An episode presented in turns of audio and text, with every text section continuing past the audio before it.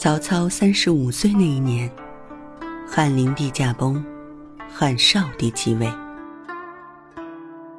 大将军何进为了诛杀宦官，听从了袁绍的建议，召集地方军阀进攻。可这件事做得不够机密，宦官们先下手杀死了何进，袁绍等人又诛杀了宦官。就在此时，董卓进京了。董卓何等的霸道，袁绍和曹操都看不惯他，就先后离开了京城。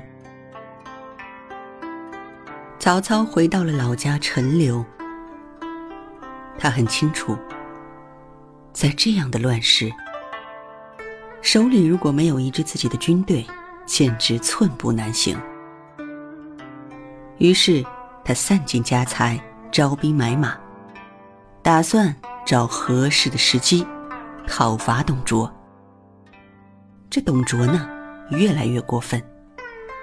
他废掉了汉少帝，立陈留王刘协为汉献帝，而董卓的倒行逆施。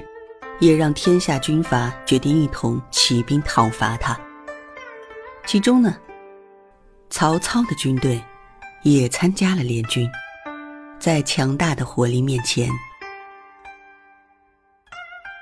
董卓抵挡不住，便胁迫汉献帝和大臣们一同前往长安。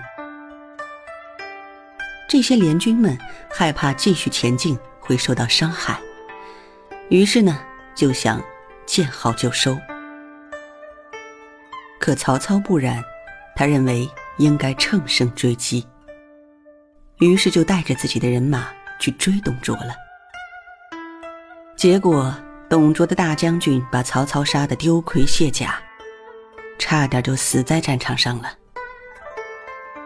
反董联军们很快就解散了。袁绍随后侵占了冀州。成为势力最强的军阀割据。